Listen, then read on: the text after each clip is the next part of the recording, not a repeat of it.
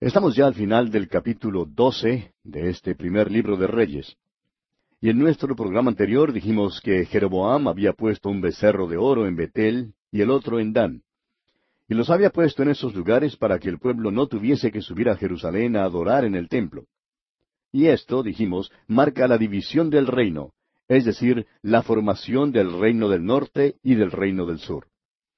Continuaremos hoy leyendo los versículos finales de este capítulo doce, o sea, los versículos treinta y uno al treinta y tres. Hizo también casas sobre los lugares altos, e hizo sacerdotes de entre el pueblo que no eran de los hijos de Leví. Entonces instituyó Jeroboam fiesta solemne en el mes octavo, a los quince días del mes, conforme a la fiesta solemne que se celebraba en Judá, y sacrificó sobre un altar. Así hizo en Betel, ofreciendo sacrificios a los becerros que había hecho. Ordenó también en Betel sacerdotes para los lugares altos que él había fabricado.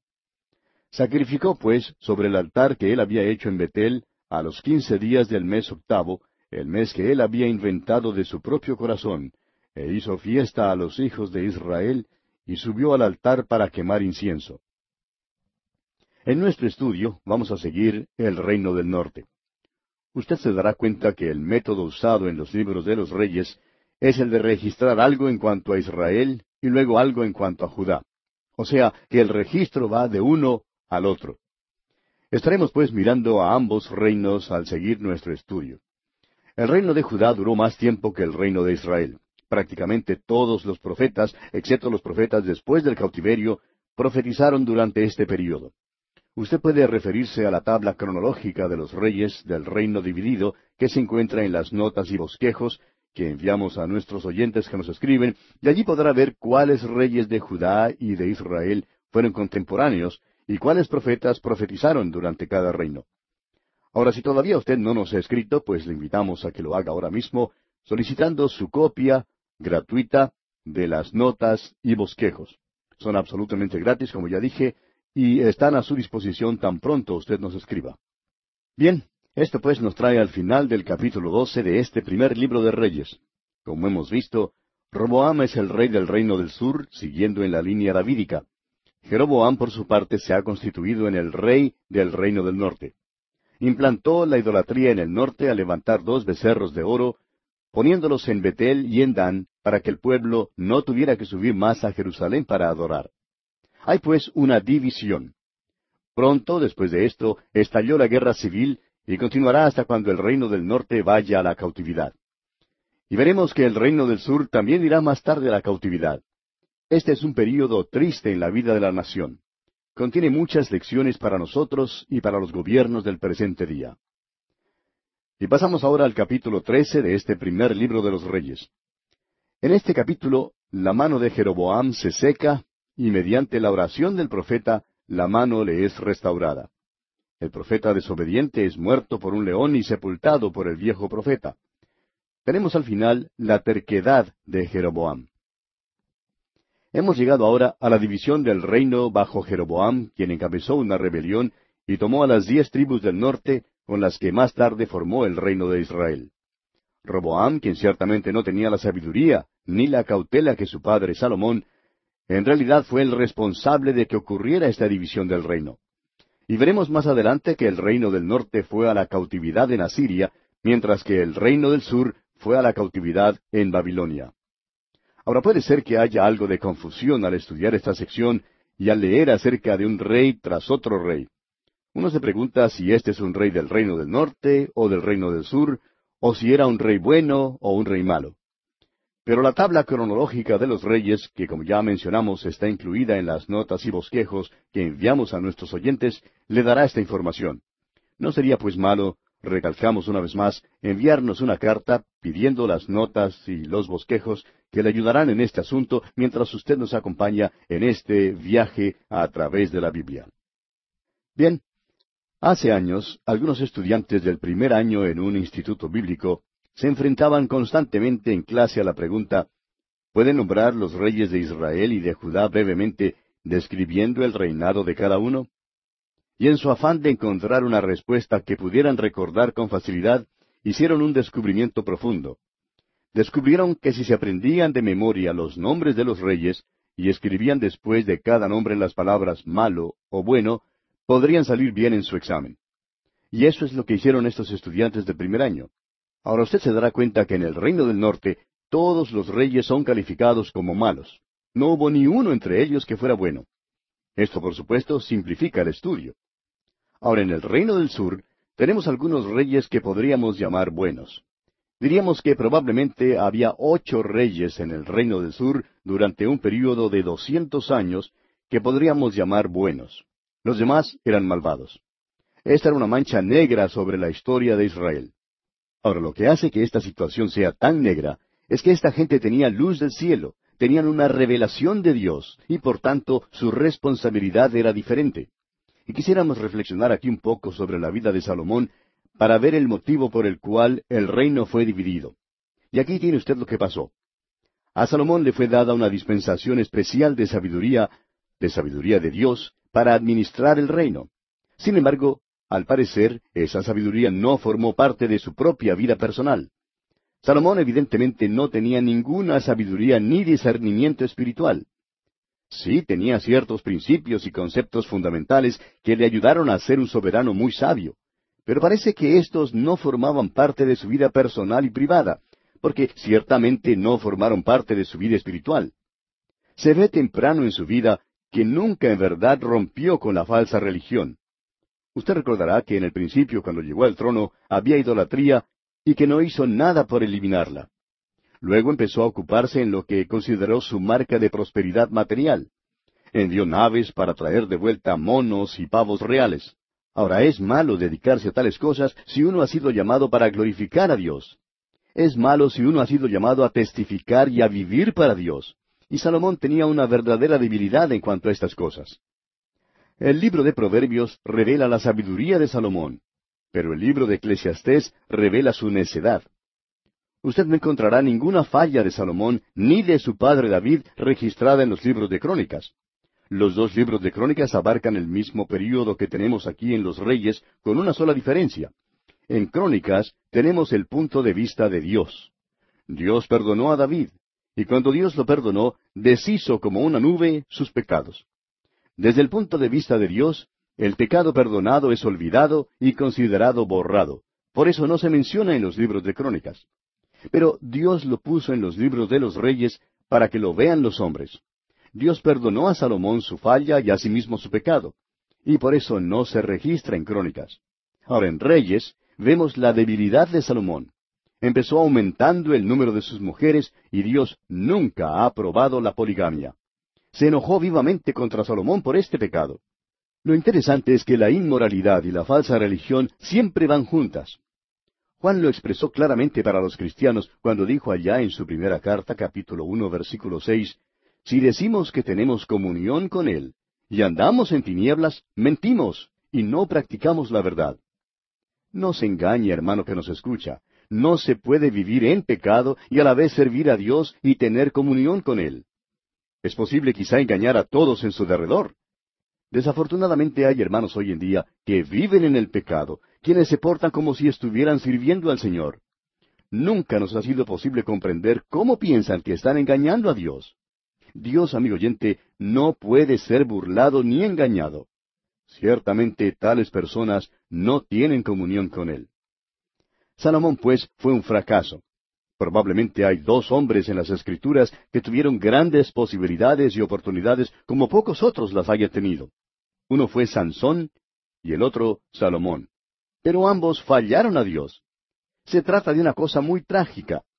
Allá en el libro de Eclesiastés capítulo dos versículo diecisiete, Salomón dijo, Aborrecí por tanto la vida, porque la obra que se hace debajo del sol me era fastidiosa, por cuanto todo es vanidad y aflicción de espíritu.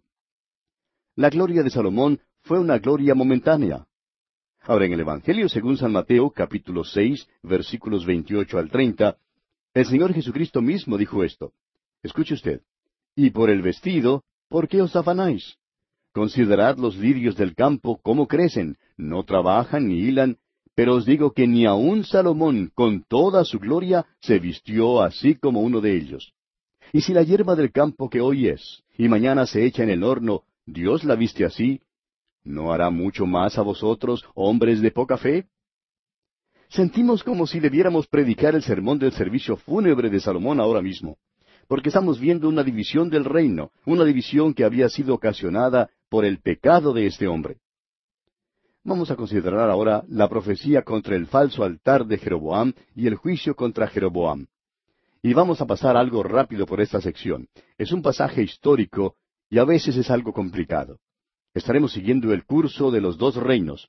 Veremos a uno inmediatamente después del otro y los veremos juntos también. Tenemos aquí que a Jeroboam, quien llegó al trono en el reino del norte, le fue dada la oportunidad de verdaderamente servir a Dios. La dificultad era que tenía miedo que las tribus norteñas fueran a Jerusalén para adorar. Si lo hacían, pensaba él, podría resultar en la unificación del reino, y él quería mantener separadas a estas diez tribus de las otras. De modo que Jeroboam mandó a fundir dos becerros para la adoración, a fin de que no subieran más a Jerusalén para adorar. Comencemos pues leyendo los primeros dos versículos de este capítulo trece del primer libro de los Reyes.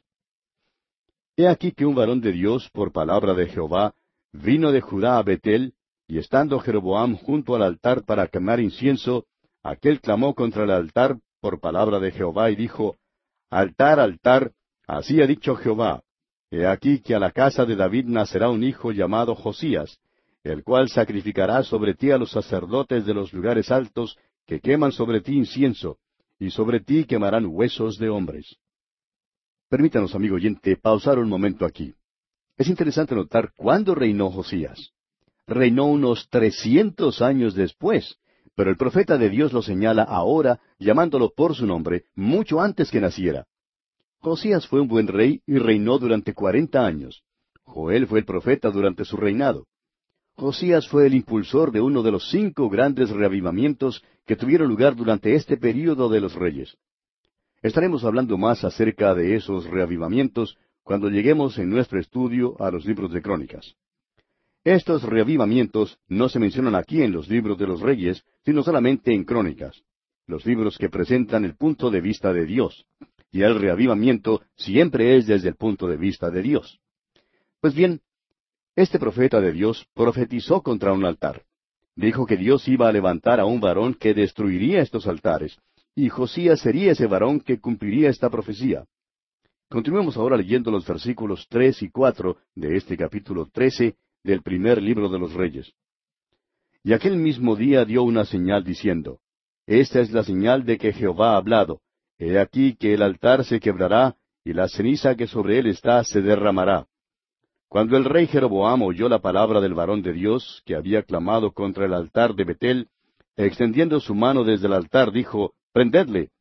Mas la mano que había extendido contra él se le secó y no la pudo enderezar.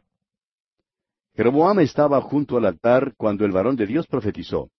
Estaba haciendo un sacrificio al becerro de oro. Ahora, cuando el varón de Dios terminó de hablar, Jeroboam extendió su mano contra él. En otras palabras, el rey estaba diciendo, préndanle. Tiene que ser muerto. Cuando el rey señaló con el dedo al varón de Dios, su mano se le secó y no le fue posible recogerla otra vez. Su brazo quedó paralizado. Prosigamos ahora con los versículos cinco hasta el diez de este capítulo trece del primer libro de los Reyes. Y el altar se rompió y se derramó la ceniza del altar conforme a la señal que el varón de Dios había dado por palabra de Jehová. Entonces respondiendo el rey dijo al varón de Dios, Te pido que ruegues ante la presencia de Jehová tu Dios y ores por mí, para que mi mano me sea restaurada, y el varón de Dios oró a Jehová, y la mano del rey se le restauró, y quedó como era antes. Y el rey dijo al varón de Dios, Ven conmigo a casa, y comerás, y yo te daré un presente. Pero el varón de Dios dijo al rey, Aunque me dieras la mitad de tu casa, no iría contigo, ni comería pan, ni bebería agua en este lugar. Porque así me está ordenado por palabra de Jehová, diciendo, No comas pan, ni bebas agua, ni regreses por el camino que fueres. Regresó pues por otro camino, y no volvió por el camino por donde había venido a Betel. El rey imploró al varón de Dios que rogara por él para que su mano fuera restaurada.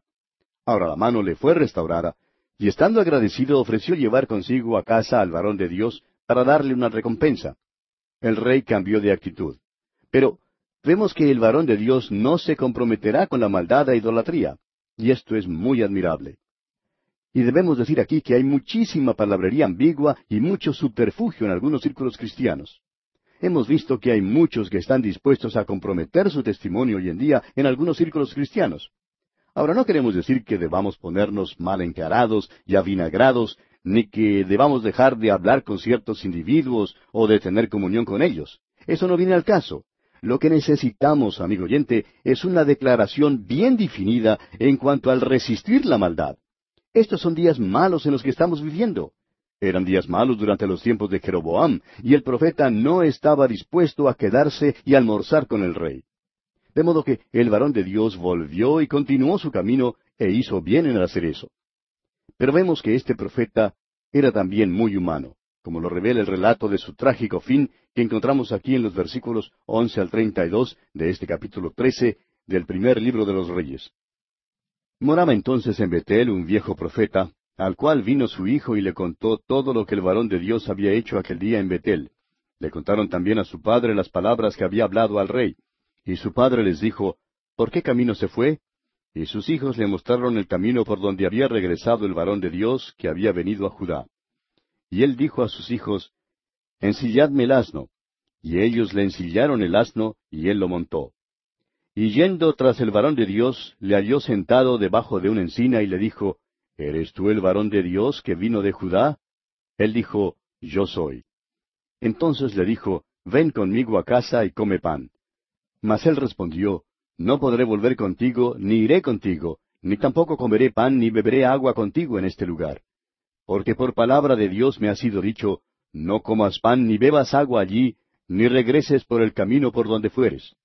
Y el otro le dijo, mintiéndole, Yo también soy profeta como tú, y un ángel me ha hablado por palabra de Jehová, diciendo, Tráele contigo a tu casa, para que coma pan y beba agua. Entonces volvió con él, y comió pan en su casa, y bebió agua. Y aconteció que estando ellos en la mesa, vino palabra de Jehová al profeta que le había hecho volver. Y clamó al varón de Dios que había venido de Judá, diciendo, Así dijo Jehová, por cuanto has sido rebelde al mandato de Jehová, y no guardaste el mandamiento que Jehová tu Dios te había prescrito, sino que volviste y comiste pan y bebiste agua en el lugar donde Jehová te había dicho que no comieses pan ni bebieses agua, no entrará tu cuerpo en el sepulcro de tus padres. Cuando había comido pan y bebido, el que le había hecho volver le ensilló el asno, y yéndose, le topó un león en el camino y le mató, y su cuerpo estaba echado en el camino, y el asno junto a él, y el león también junto al cuerpo. Y he aquí unos que pasaban y vieron el cuerpo que estaba echado en el camino y el león que estaba junto al cuerpo, y vinieron y lo dijeron en la ciudad donde el viejo profeta habitaba. Oyéndolo el profeta que le había hecho volver del camino, dijo, El varón de Dios es, que fue rebelde al mandato de Jehová. Por tanto, Jehová le ha entregado al león, que le ha quebrantado y matado, conforme a la palabra de Jehová que él le dijo. Y habló a sus hijos y les dijo, Ensilladme un asno. Y ellos se lo ensillaron. Y él fue y halló el cuerpo tendido en el camino, y el asno y el león que estaban junto al cuerpo. El león no había comido el cuerpo, ni dañado al asno. Entonces tomó el profeta el cuerpo del varón de Dios, y lo puso sobre el asno y se lo llevó. Y el profeta viejo vino a la ciudad para endecharle y enterrarle. Y puso el cuerpo en su sepulcro, y le endecharon diciendo, Ay, hermano mío. Y después que le hubieron enterrado, habló a sus hijos diciendo, cuando yo muera, enterradme en el sepulcro en que está sepultado el varón de Dios, poned mis huesos junto a los suyos. Porque sin duda vendrá lo que él dijo a voces por palabra de Jehová contra el altar que está en Betel, y contra todas las cosas de los lugares altos que están en las ciudades de Samaria. Es triste que este varón de Dios no hubiera ejercido un poco más de discernimiento para detectar la mentira del otro anciano y evitar así desobedecer a Dios. Por eso tuvo que pasar por este fin trágico. Ahora uno creería que la experiencia de Jeroboam con el varón de Dios le habría hecho cambiar. Su mano se le había secado y se le había sanado otra vez. ¿Cree usted que él cambió? Escuche lo que dicen aquí los versículos 33 y 34 de este capítulo 13 del primer libro de los Reyes. Con todo esto, no se apartó Jeroboam de su mal camino, sino que volvió a hacer sacerdotes de los lugares altos de entre el pueblo, y a quien quería lo consagraba para que fuese de los sacerdotes de los lugares altos. Y esto fue causa de pecado a la casa de Jeroboam, por lo cual fue cortada y raída de sobre la faz de la tierra. Amigo oyente, cuando la Iglesia de Dios hoy en día se involucra en estos movimientos de protesta y cuando se trae y se introduce en la Iglesia la música sacrílega y cuando se hace toda clase de compromisos, todo esto es una hediondez ante la nariz de nuestro Dios Todopoderoso. En los tiempos de Jeroboam y en nuestros tiempos, los verdaderos hombres de Dios siempre han resistido la maldad. Cuán trágico es que Jeroboam no hubiera cambiado. Y a propósito, ¿resiste usted, amigo oyente, la maldad hoy en día? Y así llegamos al final del capítulo trece del primer libro de los Reyes. Llegamos ahora al capítulo catorce. En este capítulo, Abdías enferma. Jeroboam envía a su esposa disfrazada con regalos al profeta Ahías. Ahías pronuncia el juicio de Dios. Abdías muere. Nadab sucede a Jeroboam. Tenemos también el reino malo de Roboam. Sisac sitia a Jerusalén y Abiam sigue a Roboam. Ahías el profeta pronuncia juicio sobre Jeroboam y lo compara con David en el versículo ocho. Roboam, rey de Judá, guía al pueblo hacia la idolatría y el pecado. Se nota un crecimiento anormal de la homosexualidad. Sisac, rey de Egipto, ataca y despoja a Jerusalén. Lleva como despojos los escudos de oro que Salomón había hecho. Roboam sustituye los escudos por otros escudos de bronce. Ahora, además de la división, también hay deterioración en el reino. También tenemos en este capítulo catorce la muerte de Roboam, hijo de Salomón. Este capítulo que describe los reinados de Jeroboam y Roboam nos abre el escenario para el relato sórdido de los reyes del reino dividido. No hubo ni siquiera un rey bueno en el reino norteño de Israel. Todos fueron malvados. Hubo diecinueve reyes en total. En el reino del sur hubo veinte reyes y doce de ellos fueron malos. Solamente ocho de ellos podrían ser considerados buenos. De estos ocho, solamente cinco se destacaron en alguna manera. Y volvemos a sugerirle, amigo oyente, que consulte la tabla cronológica de los reyes del reino dividido que le enviamos en las notas y bosquejos. Bien, comencemos pues considerando la muerte del hijo de Jeroboam. La profecía contra Jeroboam será cumplida. De aquí en adelante, David será la norma con la cual debemos comparar los reyes de los reinos del norte y del sur. Leamos los primeros nueve versículos de este capítulo catorce del primer libro de los reyes. En aquel tiempo, Abías, hijo de Jeroboam, cayó enfermo, y dijo Jeroboam a su mujer, Levántate ahora y disfrázate, para que no te conozcan que eres la mujer de Jeroboam, y ve a Silo, porque allá está el profeta Ahías, el que me dijo que yo había de ser rey sobre este pueblo y toma en tu mano diez panes y tortas y una vasija de miel, y ve a él, para que te declare lo que ha de ser de este niño. Y la mujer de Jeroboam lo hizo así, y se levantó y fue a Silo, y vino a casa de Ahías. Y ya no podía ver a Ahías, porque sus ojos se habían oscurecido a causa de su vejez. Mas Jehová había dicho a Ahías, He aquí que la mujer de Jeroboam vendrá a consultarte por su hijo, que está enfermo. Así y así le responderás, pues cuando ella viniere, vendrá disfrazada. Cuando Ahías oyó el sonido de sus pies al entrar ella por la puerta, dijo, Entra, mujer de Jeroboam. ¿Por qué te finges otra? He aquí yo soy enviado a ti con revelación dura. Ve y di a Jeroboam, así dijo Jehová Dios de Israel.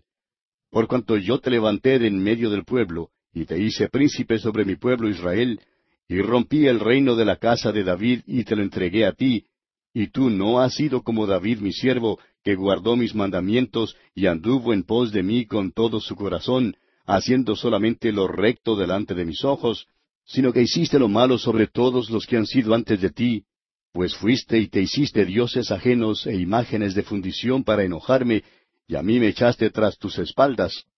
Como usted ve, amigo oyente, Jeroboam no es igual a David, y Dios le pondrá a un lado. El hijo de Jeroboam no vivirá. Pero vamos a detenernos aquí, amigo oyente, porque nuestro tiempo se ha agotado.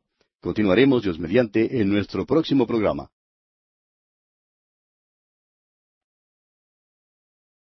Continuamos hoy nuestro estudio del capítulo catorce de este primer libro de Reyes que comenzamos en nuestro programa anterior. Y estábamos considerando la muerte del hijo de Jeroboam. Y dijimos que la profecía contra Jeroboam se cumpliría. Ahora de aquí en adelante David será la norma con la cual debemos comparar los reyes de los reinos del norte y del sur. Y vimos cómo Abdías, el hijo de Jeroboam, había enfermado, y Jeroboam había enviado a su esposa disfrazada para que fuera a Silo a ver al profeta Ahías, para que le declarara qué habría de suceder con el niño. Y la esposa de Jeroboam lo hizo así. Y dijimos que Ahías casi no podía ver porque se había envejecido mucho, pero que el Señor le había dicho que la esposa de Jeroboam vendría a consultarle disfrazada. Y le reveló a la vez lo que él debería responderle a la esposa de Jeroboam. De modo que cuando ella llegó, Ahías le dijo, Entra, mujer de Jeroboam, ¿por qué te finges otra? He aquí yo soy enviado a ti con revelación dura. Y comenzó Ahías a revelarle lo que Dios le había dicho y cómo Dios había comparado a Jeroboam con David y no lo había encontrado igual, sino que había visto cómo Jeroboam se había apartado de él, se había alejado y se había hecho dioses ajenos e imágenes de fundición para enojar a Dios, echándole tras sus espaldas. Por tanto, Dios se pondría a un lado, o sea que el hijo de Jeroboam no viviría. Continuaremos hoy nuestro estudio leyendo los versículos diez al dieciséis, donde el profeta Ahías continúa hablando y entregándole a la esposa de Jeroboam el mensaje de Dios, y dice así esta porción de los versículos diez al dieciséis. Por tanto, he aquí que yo traigo mal sobre la casa de Jeroboam, y destruiré de Jeroboam todo varón, así el siervo como el libre en Israel, y barreré la posteridad de la casa de Jeroboam, como se barre el estiércol, hasta que sea acabada. El que muera de los de Jeroboam en la ciudad, lo comerán los perros, y el que muere en el campo, lo comerán las aves del cielo, porque Jehová lo ha dicho. Y tú levántate y vete a tu casa, y al poner tu pie en la ciudad, morirá el niño. Y todo Israel lo endechará y le enterrarán, porque de los de Jeroboam sólo él será sepultado, por cuanto se ha hallado en él alguna cosa buena delante de Jehová Dios de Israel en la casa de Jeroboam. Y Jehová levantará para sí un rey sobre Israel, el cual destruirá la casa de Jeroboam en este día, y lo hará ahora mismo. Jehová sacudirá a Israel al modo que la caña se agita en las aguas, y él arrancará a Israel de esta buena tierra que había dado a sus padres, y los esparcirá más allá del Éufrates, por cuanto han hecho sus imágenes de acera, enojando a Jehová. Y él entregará a Israel por los pecados de Jeroboam, el cual pecó, y ha hecho pecar a Israel. O sea que esta enfermedad y la consecuente muerte del niño Abdías, hijo de Jeroboam, fue un acto directo de disciplina de parte de Dios. Y continuamos leyendo los versículos 17 hasta el 20. Entonces la mujer de Jeroboam se levantó y se marchó, y vino a Tirsa, y entrando ella por el umbral de la casa, el niño murió. Y lo enterraron, y lo endechó todo Israel, conforme a la palabra de Jehová, la cual él había hablado por su siervo el profeta Ahías. Los demás hechos de Jeroboam, las guerras que hizo y cómo reinó, todo está escrito en el libro de las historias de los reyes de Israel. El tiempo que reinó Jeroboam fue de veintidós años, y habiendo dormido con sus padres, reinó en su lugar Nadab, su hijo. Jeroboam no había atendido a Dios durante los años de su reinado, y por tanto Dios hirió su posesión más preciosa, hirió a su hijo Abdías. La muerte de este muchacho es conmovedora, especialmente cuando pensamos que le habría seguido como rey, pero esto fue el juicio directo de Dios. Ahora uno creería que mientras tanto las cosas seguirían mejorando en el reino del sur bajo Roboam, el hijo de Salomón. Pero no fue así, no mejoraron de ninguna manera. Leamos los versículos 21 hasta el 28 de este capítulo 14 del primer libro de Reyes. Roboam, hijo de Salomón, reinó en Judá. De cuarenta y un años era Roboam cuando comenzó a reinar, y diecisiete años reinó en Jerusalén, ciudad que Jehová eligió de todas las tribus de Israel para poner allí su nombre. El nombre de su madre fue Naama Amonita. Y Judá hizo lo malo ante los ojos de Jehová, y le enojaron más que todo lo que sus padres habían hecho en sus pecados que cometieron. Porque ellos también se edificaron lugares altos, estatuas e imágenes de acera, en todo collado alto y debajo de todo árbol frondoso. Hubo también sodomitas en la tierra, e hicieron conforme a todas las abominaciones de las naciones que Jehová había echado delante de los hijos de Israel. Al quinto año del rey Roboam, subió Sisac, rey de Egipto, contra Jerusalén, y tomó los tesoros de la casa de Jehová, y los tesoros de la casa real, y los saqueó todo. También se llevó todos los escudos de oro que Salomón había hecho. Y en lugar de ellos hizo el rey Roboam escudos de bronce, y los dio a los capitanes de los de la guardia, quienes custodiaban la puerta de la casa real. Cuando el rey entraba en la casa de Jehová, los de la guardia los llevaban y los ponían en la cámara de los de la guardia. El viejo Roboam ahora empieza a caer. Ah, pero salvó las apariencias. Cuando los escudos de oro fueron tomados por el rey de Egipto, él los sustituyó por escudos de bronce. Y luego se nos dice que hubo una guerra civil. Podemos leerlo aquí en los versículos 29 y 30. Los demás hechos de Roboam y todo lo que hizo, ¿no está escrito en las crónicas de los reyes de Judá? Y hubo guerra entre Roboam y Jeroboam todos los días. Como usted puede ver, amigo oyente, las cosas iban de mal en peor. Y por último, en este capítulo 14, tenemos la muerte de Roboam. Aquí en el versículo 31 dice, y durmió Roboam con sus padres, y fue sepultado con sus padres en la ciudad de David. El nombre de su madre fue Naama Amonita, y reinó en su lugar Abiam, su hijo. Y así toca a su fin el capítulo catorce de este primer libro de Reyes. Llegamos ahora al capítulo quince. En este capítulo tenemos el reinado malo de Abiam, el buen reinado de Asa, Josafat le sigue el reinado malo de Nadab y por último el reinado malo de Baasa.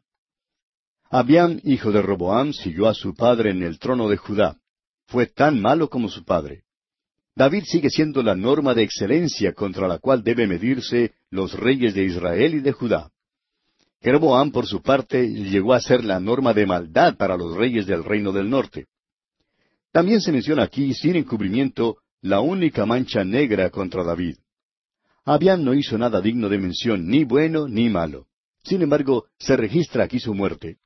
Luego Asa siguió a Abiam en el reino sureño de Judá. Asa no es inferior a David. Dirigió el primer reavivamiento de la nación. El primer libro de Reyes dedica solo la mitad de un capítulo a su reinado, mientras el segundo libro de Crónicas le dedica tres capítulos, los capítulos catorce, quince y dieciséis. Examinaremos su reinado en forma mucho más detallada cuando lleguemos al segundo libro de Crónicas. Sin embargo, veremos que Asa tuvo que sobornar a ben rey de Siria, y que también él hacía la guerra a Israel continuamente. A su muerte, Josafat siguió a Asa como rey de Judá. A partir del versículo 25 en adelante, la historia cambia de Judá a Israel. Allí veremos que Nadab, hijo de Jeroboam, le siguió como rey de Israel y fue un rey malo. Luego Baasa encabezó una conspiración contra él, lo mató y reinó en su lugar. Baasa continuó guerreando contra Asa, rey de Judá. Amigo oyente, quizá necesitamos una doble porción del Espíritu de Dios al estudiar esta sección. En la última parte del capítulo catorce, veíamos que Roboam, hijo de Salomón, reinó sobre el reino sureño de Judá y Benjamín y que Jeroboam reinó sobre Israel en el norte. Fue él quien encabezó una rebelión de las diez tribus norteñas. Hubo una guerra civil entre los dos reinos. Esto condujo a una larga y amarga guerra fratricida con hermanos luchando contra hermanos, y no creemos que haya nada que sea más malo que eso. También dirigimos su atención sobre el hecho de que después de David y hasta aquí, ninguno de los reyes ha sido bueno. El hecho es que no hubo ni un solo rey bueno en el reino del norte, en el reino de Israel, y solamente hubo ocho reyes buenos durante el reinado sureño de Judá en el linaje de David. Tenemos pues que después de la muerte de Roboam, su hijo Abiam asciende al trono. Comencemos entonces leyendo los primeros dos versículos de este capítulo quince del primer libro de los reyes. En el año dieciocho del rey Jeroboam, hijo de Nabat, Abiam comenzó a reinar sobre Judá y reinó tres años en Jerusalén. El nombre de su madre fue Maaca, hija de Abisalom. Notará usted, amigo oyente, una cosa de mucho interés en toda esta sección. cada vez que se menciona un rey, notará usted que se menciona también el nombre de la madre. Y eso es extraño. Generalmente se nos dice quién es el padre del hombre y a quién le siguió. Pero en esta porción, el nombre de la madre se da muchas veces. ¿Por qué? Bueno, creemos que es porque la madre tiene mucho que ver con la influencia en la vida de su hijo. Vemos aquí que el motivo por el cual Dios registró el nombre de la madre junto con el nombre del rey, y estos son reyes malvados, es que ella era parcialmente responsable de la manera en que salió su hijo. Si hubiera sido un buen rey, la madre también sería parcialmente responsable. Ella tuvo que compartir la responsabilidad de cómo salió su hijo. Amigo oyente, vivimos en tiempos cuando hay mucha condenación y juicio contra los jóvenes que se han hundido en el pecado. Reconocemos que a veces los problemas también se presentan en los hogares cristianos. Pero generalmente la crianza de un joven tiene algo que ver con la manera en que sale éste. Ordinariamente estos jóvenes tienen una madre que es parcialmente responsable de la manera como se portan y viven. No se puede eludir esa responsabilidad, amigo oyente. Ahora, sabemos que esto hiere en lo vivo, pero tenemos que reconocer que la madre ha tenido su oportunidad de influir sobre su pequeño hijo. Y si es que un joven se ha criado sintiéndose como si le han descuidado, no le quieren y que no le aman, Quizás la madre deba pausar por un momento para pensar en esto. En lugar de tratar de salir elegida como presidenta de la clase de damas y de cantar en el coro y de desempeñar todo tipo de actividades en la iglesia, no sería malo que se quede una noche en casa para recoger en sus brazos al pequeñito y amarle, dejándole saber cuánto es que en verdad le ama. Eso es algo que se descuida mucho en nuestros tiempos. El problema más grande que muchas parejas jóvenes tienen hoy en día es encontrar niñeras para cuidar al niño mientras están fuera. Permítanos decir, amigo oyente, que necesitamos madres que tomen a Pepito y a Rosita en sus brazos y les amen de veras. Se requiere muchísimo amor, amigo oyente, para criar un niño. Y esto tiene mucha importancia. Hemos pasado mucho tiempo hablando sobre este tema porque francamente se presentará muchas veces. Cada vez que tenemos un rey malo, el nombre de la madre también se da. Y creemos que Dios está tratando de decirnos algo. Ahora, si era un buen rey, también aparece el nombre de la madre. O sea que se le atribuiría eso a la madre. No nos gustaría ser madre de algunos de los pícaros que conoceremos en las Escrituras. Nos perturbaría muchísimo haber sido la madre de alguno de estos reyes, por ejemplo. Pero continuemos ahora con el versículo tres de este capítulo quince del primer libro de los Reyes y anduvo en todos los pecados que su padre había cometido antes de él, y no fue su corazón perfecto con Jehová su Dios como el corazón de David su padre. Había anduvo en todos los pecados de su padre, es decir, siguió el ejemplo de su padre. Es que papá también comparte la culpa de cómo sale el hijo. Papá es quien da el ejemplo. Abián no se había criado en un hogar muy bueno y llegó a ser un rey vil, malísimo y depravado, y su padre y madre son responsables hasta cierto punto. Se nos dice que no fue su corazón perfecto con Jehová su Dios como el corazón de David su padre, aquí en el versículo tres. Y aquí vemos una vez más que David es la norma con la cual se compara este rey. Es una norma humana, pero también es una norma que Dios aceptó. Ahora, ¿por qué aceptó Dios a David? ¿Le aceptó debido a su pecado? No, amigo oyente. Esa fue una mancha negra en su vida. Le aceptó porque confesó abiertamente todos sus pecados a Dios y porque amaba realmente a Dios. El pecado era la excepción y no la regla en la vida de David. Y el versículo cuatro dice aquí en este capítulo quince del primer libro de los Reyes, Mas por amor a David, Jehová su Dios le dio lámpara en Jerusalén, levantando a su hijo después de él y sosteniendo a Jerusalén. Ahora, el linaje de David, amigo oyente, nunca termina hasta cuando uno llega al Señor Jesucristo. Allí termina. Uno no puede seguir el linaje de David después de Cristo. Dios dice que no dejaría extinguirse la lámpara hasta el cumplimiento de su pacto que hizo con David. Habrá uno que se sentará en el trono y que reinará sobre todo el mundo, y ese es el Señor Jesucristo. Y leemos en el versículo cinco ahora, por cuanto David había hecho lo recto ante los ojos de Jehová, y de ninguna cosa que le mandase se había apartado en todos los días de su vida, salvo en lo tocante a Urías Eteo. Aquí Dios menciona los elementos del buen éxito de David. Pero alguien dirá, esperen un momento, ¿qué les parece esa mancha negra? Dios lo registra, dice aquí, salvo en lo tocante a Urías Eteo. Bueno, esa es la mancha negra. Ahora, fuera de eso, David obedeció a Dios. David no siguió en sus pecados. El rey de Babilonia sí siguió en pecado. Lo que David hizo una sola vez, el rey de Babilonia hizo todos los días. El pensamiento de todo esto lo expresa el Señor Jesucristo cuando dio la parábola del Hijo pródigo. Amigo oyente, es posible que un hijo se meta en el chiquero. Necesitamos reconocer eso. El Hijo de Dios puede meterse en el chiquero, pero el Hijo de Dios no se quedará en el chiquero. Ahora, ¿por qué no se quedará allí? Bueno, la razón es obvia y es que es hijo del Padre y no es cerdo. Los cerdos viven en chiqueros, los hijos quieren vivir en la casa del Padre. Y amigo oyente, si usted quiere vivir en un chiquero, allí es donde debe estar. Y eso nos dirá quién es usted. Pero si es que usted se ha metido en el chiquero y tiene un deseo de clamar a Dios, deseando estar en casa, Él lo llevará a casa, le recibirá.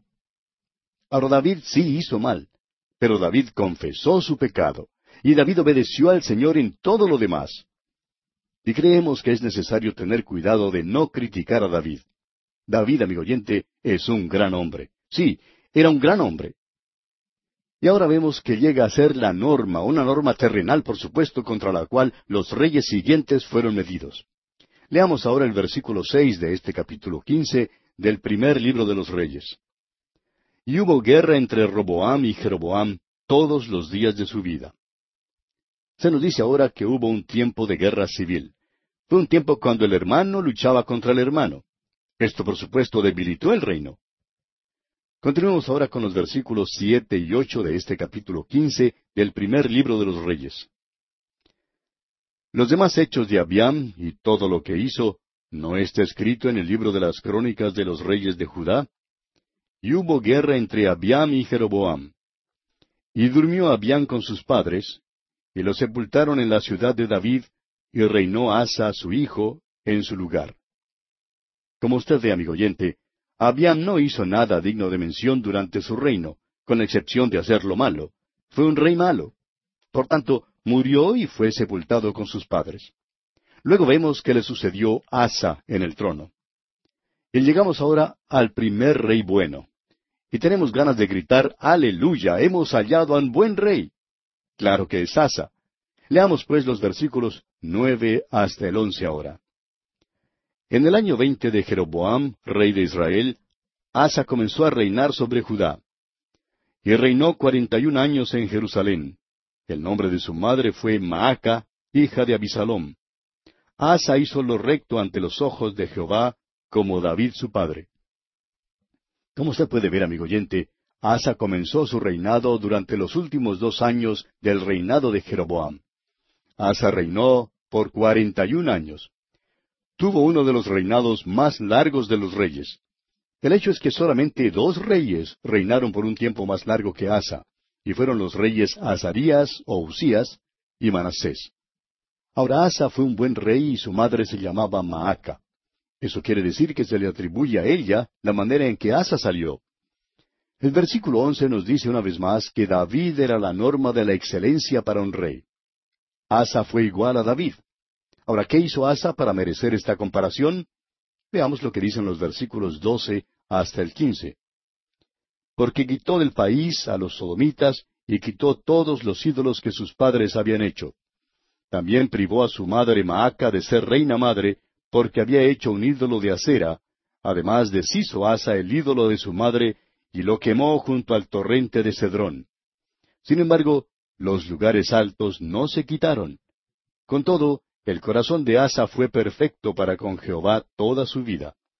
También metió en la casa de Jehová lo que su padre había dedicado y lo que él dedicó, oro, plata y alhajas. O sea que Asa no favoreció a los homosexuales. Resistió a la homosexualidad. Amigo oyente, No es ningún indicio de civilización el que alguna nación caiga a tan bajo nivel como el que vemos en nuestras grandes urbes hoy en día.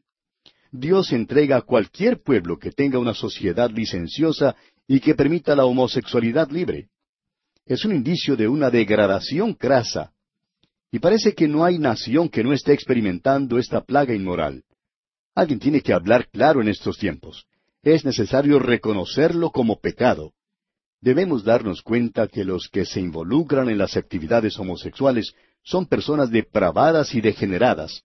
No se puede caer más bajo que eso, amigo oyente. Cuando uno se hunde tan bajo, Dios lo entrega a su pecado, y lamentablemente nuestra sociedad parece que va en esa dirección.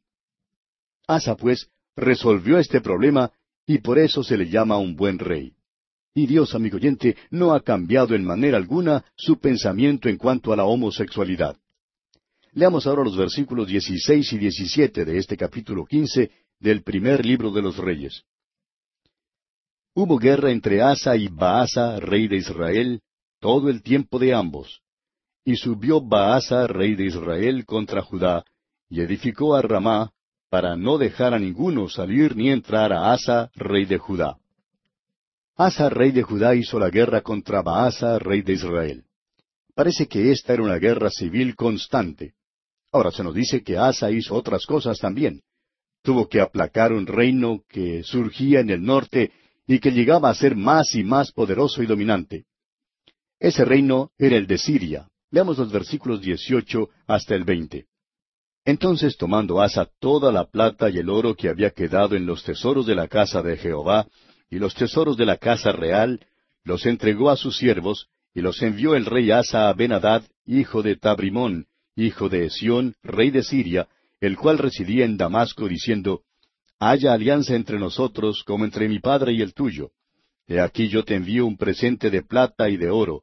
Ve y rompe tu pacto con Baasa, rey de Israel, para que se aparte de mí. Y Benadad consintió con el rey Asa, y envió los príncipes de los ejércitos que tenía contra las ciudades de Israel, y conquistó Hijón, Dan, Abel Bet Maaca, y toda Cineret, con toda la tierra de Neftalí. Asa envió a Benadad regalos de oro y plata para aplacarlo. Para evitar que Benadad invadiera su reino, Asa hizo una alianza con él. Y esto probablemente es lo único que hizo Asa que pudiéramos calificar como malo. Continuemos leyendo los versículos 21 y 22. Oyendo esto, Baasa dejó de edificar a Ramá y se quedó en Tirsa. Entonces el rey Asa convocó a todo Judá, sin exceptuar a ninguno, y quitaron de Ramá la piedra y la madera con que Baasa edificaba, y edificó el rey Asa con ello a Jeba, de Benjamín, y a Mispa. Claro que Asa hizo todo esto para protección propia y de su reino. Veremos luego la enfermedad y la muerte del rey Asa. Leamos los versículos 23 y 24 de este capítulo 15 del primer libro de los Reyes. Los demás hechos de Asa, y todo su poderío, y todo lo que hizo, y las ciudades que edificó, ¿no está todo escrito en el libro de las crónicas de los reyes de Judá? Mas en los días de su vejez enfermó de los pies. Y durmió Asa con sus padres, y fue sepultado con ellos en la ciudad de David su padre, y reinó en su lugar Josafat su hijo. Como ya hemos mencionado, Estudiaremos en forma más detallada el reinado de Asa cuando lleguemos al segundo libro de Crónicas. Ahora, como veremos, Josafat fue otro rey bueno. Pero dejaremos esta parte para nuestro próximo programa porque nuestro tiempo por hoy ya se ha agotado. Así es que vamos a detenernos aquí por hoy. Le invitamos pues para nuestro próximo programa.